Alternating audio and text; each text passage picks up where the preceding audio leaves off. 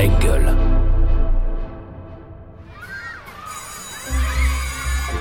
Quand j'étais petite, je voulais être. euh, Ah, quand j'étais petit, je Ah, voulais moi, quand j'étais euh, petite, je voulais petite, faire. euh, Alors, je voulais moi, quand j'étais petite, Ah bah petit, moi je voulais être. euh, toujours eu envie. alors, Petit, je voulais être. Bonjour Rachel. Bonjour Romain. Et surtout merci. Merci d'avoir accepté d'être une nouvelle enfant de plus chez Allons Enfants. On va commencer par le commencement, si tu le veux bien. Oui. Tu es donc né le 25 janvier 1976 à Tours. Que peux-tu nous dire de plus sur le jour de ta naissance? On m'a dit qu'il neigeait ce jour-là, qu'il faisait très froid. Et ben, en même temps, c'est en plein hiver, hein, donc il n'y a rien de très étonnant. Mais effectivement, au mois de janvier, lorsqu'il neige, ça me rappelle toujours le jour de ma naissance, en tout cas. Une personne s'en souvient très bien, évidemment. Elle est née un beau dimanche de neige, le 25 janvier, à 6h50 du matin. Elle m'a fait attendre pas mal de temps, hein, parce que je suis rentrée à la clinique à 17h le samedi soir, et elle est arrivée à 6h50 le matin. Alors il y avait une anecdote un petit peu rigolote, c'est que j'étais dans une chambre à deux lits et puis il y a des gens qui sont venus voir la patiente qui était à côté de moi, ils regardent Rachel et puis disent "Ah mais qu'est-ce que c'est que ce bébé? C'est un chinois." Parce qu'évidemment, elle n'avait pas une couleur comme les autres. C'est génial. Je trouve ça très joli, en fait, d'être prise pour un Chinois. En plus, c'est un Chinois. le jour de sa naissance. Et peut-être que ça présageait déjà de, de racer. C'est-à-dire que dans le regard de l'autre, on est toujours un autre aussi. Ou en tout cas, assigné à autre chose que soi-même. Ça, c'est intéressant. Et puis, je pense que le fait d'avoir aussi euh, une femme blanche avec un enfant différent, euh, bah, euh, la personne qui était de- dans la même chambre que ma mère s'est dit mais qu'est-ce que c'est que ça? Pourquoi pourquoi il y a un enfant comme ça de cette couleur un peu hybride aussi qui est avec euh, cette maman là Alors l'autre sujet, c'est aussi cette singularité concernant euh, ton rapport à la religion, euh, avec deux parents qui ont grandi avec des religions différentes, dans un univers culturel différent.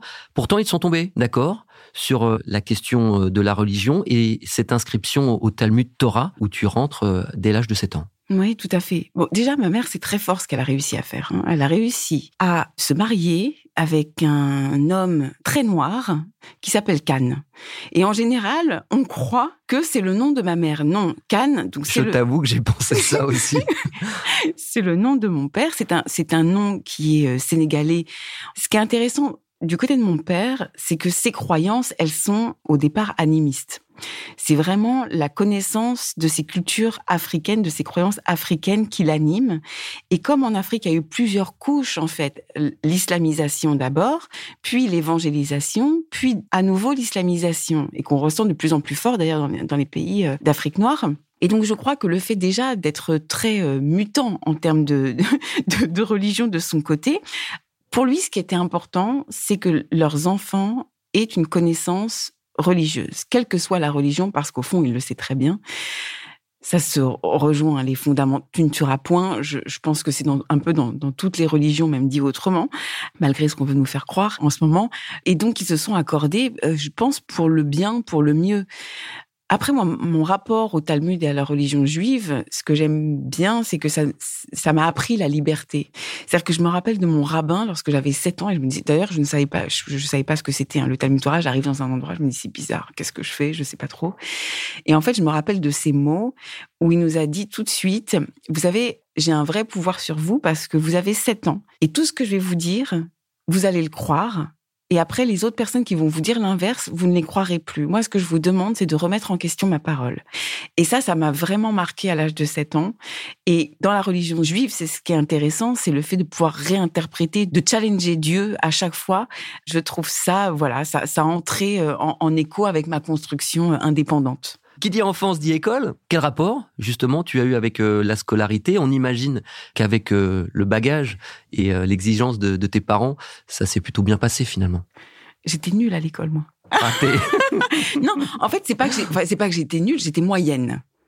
J'étais très moyenne. En fait, j'étais décalée un peu, donc euh, je, n'arrivais pas vraiment. Je regardais autre chose. Enfin, j'étais bloquée sur euh, d'autres choses. J'avais envie de m'intéresser à certaines choses et à d'autres de pas du tout m'intéresser. Et puis, euh, je pense que je, je suis extrêmement feignante et c'est pour ça que je fais beaucoup de choses parce que comme je déteste ce défaut et que je sais que ça n'est pas payant d'être, eh ben, je fais exprès de travailler beaucoup plus parce que je déteste être feignante. C'est ce que je suis pourtant. tu rentres au collège, tu rencontres Dorothée, Ah oui. qui est encore ton amie aujourd'hui. Alors voilà à quoi elle pense quand elle pense à toi. Elle a toujours eu une aura impressionnante. Alors qui s'est accentuée avec le temps, mais Rachel, elle arrivait n'importe où. Tout le monde la regardait. Elle dégage vraiment euh, oui, une humanité, une féminité, une, beauté euh, extérieure comme intérieure qui est vraiment flagrante et qui était là quand même depuis le début. Je suis hyper touchée. Euh, Dorothée, c'est vraiment mon amie, c'est ma sœur de cœur, c'est euh, les plus grands fous rires. Là, on est dans la fraternité, dans, ce qui est le plus beau dans la fraternité. C'est-à-dire que on, ne vient pas du tout du même endroit, nous n'avons pas du tout les mêmes références, nous on n'a rien et c'est l'école de la République qui nous rend sœurs de patrie. Donc en fait, c'est cette conjugaison aussi de la rencontre qui se fait au collège, collège Anatole France à Tours, et qui crée en fait des relations inédites. Et c'est ça qui est beau dans la relation, c'est qu'elle crée des identités euh, qui ne sont pas figées. Et je sais que Dorothée euh, m'a construit, et j'espère que j'ai pu la construire un petit peu aussi. Je te confirme, c'est exactement ce qu'elle m'a dit. Et puis, il y a une autre rencontre très belle à l'époque, c'est le sport avec l'athlétisme au sein du club de l'athlétique Trois Tours. C'est un moment important aussi euh, pour te permettre de prendre encore une autre euh, dimension, une confiance en soi plus, plus importante. Oui, et surtout que je ne voulais pas du tout faire de l'athlétisme. C'est, je ne voulais pas en faire. J'étais danseuse classique, le stade aucun rapport, et que c'est ma prof de sport à l'époque, Madame Bonnard, toujours au collège, qui, de la sixième jusqu'à la troisième, me faisait un chaque jour, chaque, jour, il faut que tu ailles en club de sport, etc. Donc moi, j'adorais courir après les, les garçons euh, parce qu'en fait je courais plus vite qu'eux à cette époque-là et euh, et ça les faisait rager. et, voilà ça les faisait ça les faisait rager. Mais je restais et d'ailleurs c'est avec Dorothée qu'on faisait des, des, cours de danse ensemble. Et puis c'est vrai que à cette époque-là il y avait il y a toujours un l'UNSS les compétitions donc euh, scolaires, interscolaires.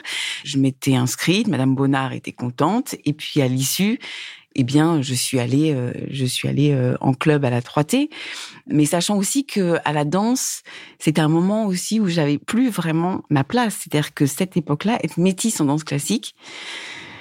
Quoi, ça passe pas? En fait, on reconnaît que vous dansez bien, mais vous n'allez pas avoir des rôles, notamment des premiers rôles. Vous n'allez pas être euh, Gisèle. C'est pas dans les codes. C'était à l'époque. On est dans les années 90. C'était pas dans les codes. Voilà. Donc moi je me suis dit bon bah autant euh, aller faire un truc où je suis dans les codes. Là ça tombait bien, euh, Carl Lewis. non mais c'est ridicule quand on en parle comme ça, mais bon. Et effectivement c'est c'est un moment l'athlétisme hyper important parce que c'est le moment où vous n'êtes jugé par personne par le chronomètre. C'est pas subjectif, c'est totalement objectif. Et ça m'a fait réfléchir sur euh, ce qu'est l'égalité aussi. C'est-à-dire que quand on est, euh, enfin, être au départ sur la même ligne, mais en ayant aussi bossé avant, c'est-à-dire que on part du même endroit, mais tout ce qu'on a pu construire avant, on vient avec sur ce même endroit. Et ça, il faut pas l'oublier. On aime bien nous offrir un, petit cadeau à notre euh, invité. Donc voilà. Oh, ah bon?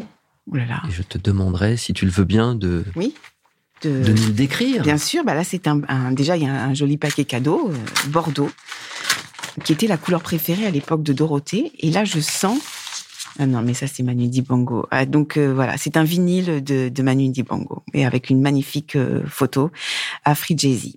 Merci beaucoup. Je suis très touchée.